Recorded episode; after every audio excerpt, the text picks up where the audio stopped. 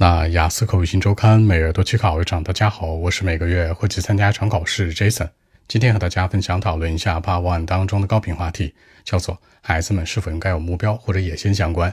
原题这样说的啊，叫做 Should children have ambition and why？那小孩子们要不要目标呢？那为什么？开门见山，三思路。首先回答问题，肯定。当然了，小孩子也是人，对不对？人家需要目标的。其次强调理由。因为有目标之后啊，他们的生活学习会更有动力，相对来说会比之前更加有效率。第三，结尾做个引导，强调呢，即使孩子没有目标，也不要太大的压力，不要给他们过多的压力，家长要适当控制一下。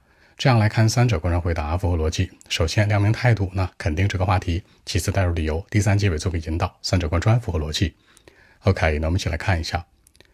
Well, actually, I think that today ambition is a good thing for young children.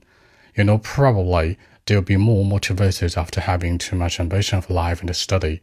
I mean, by doing so, they might have a better understanding of what they want in life. Maybe they are very young, but uh, I mean, ambition is a part of the childhood life. I mean, by the way, too much stress or pressure couldn't be given to them. I mean, just some of it. So that's it.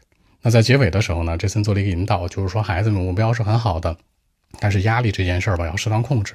家长或者老师别给他们太多压力，适当就好了。考官接下来就问了，他们的压力都来自于哪儿呀？都什么样的压力呢？形成更多话题的引导。好，说几个小的细节。第一个强调呢，更有动力，be more motivated。第二个，有生活和学习的目标，having ambitions of life and study。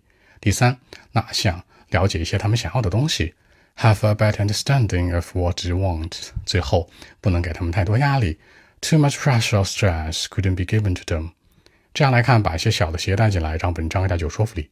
好，那今天这期节目呢就录制到这里。如果大家有更多的问题，还是可以 follow WeChat b 一七六九三九零七 b 一七六九三九零七。希望今天这期节目给大家你们帮助，谢谢。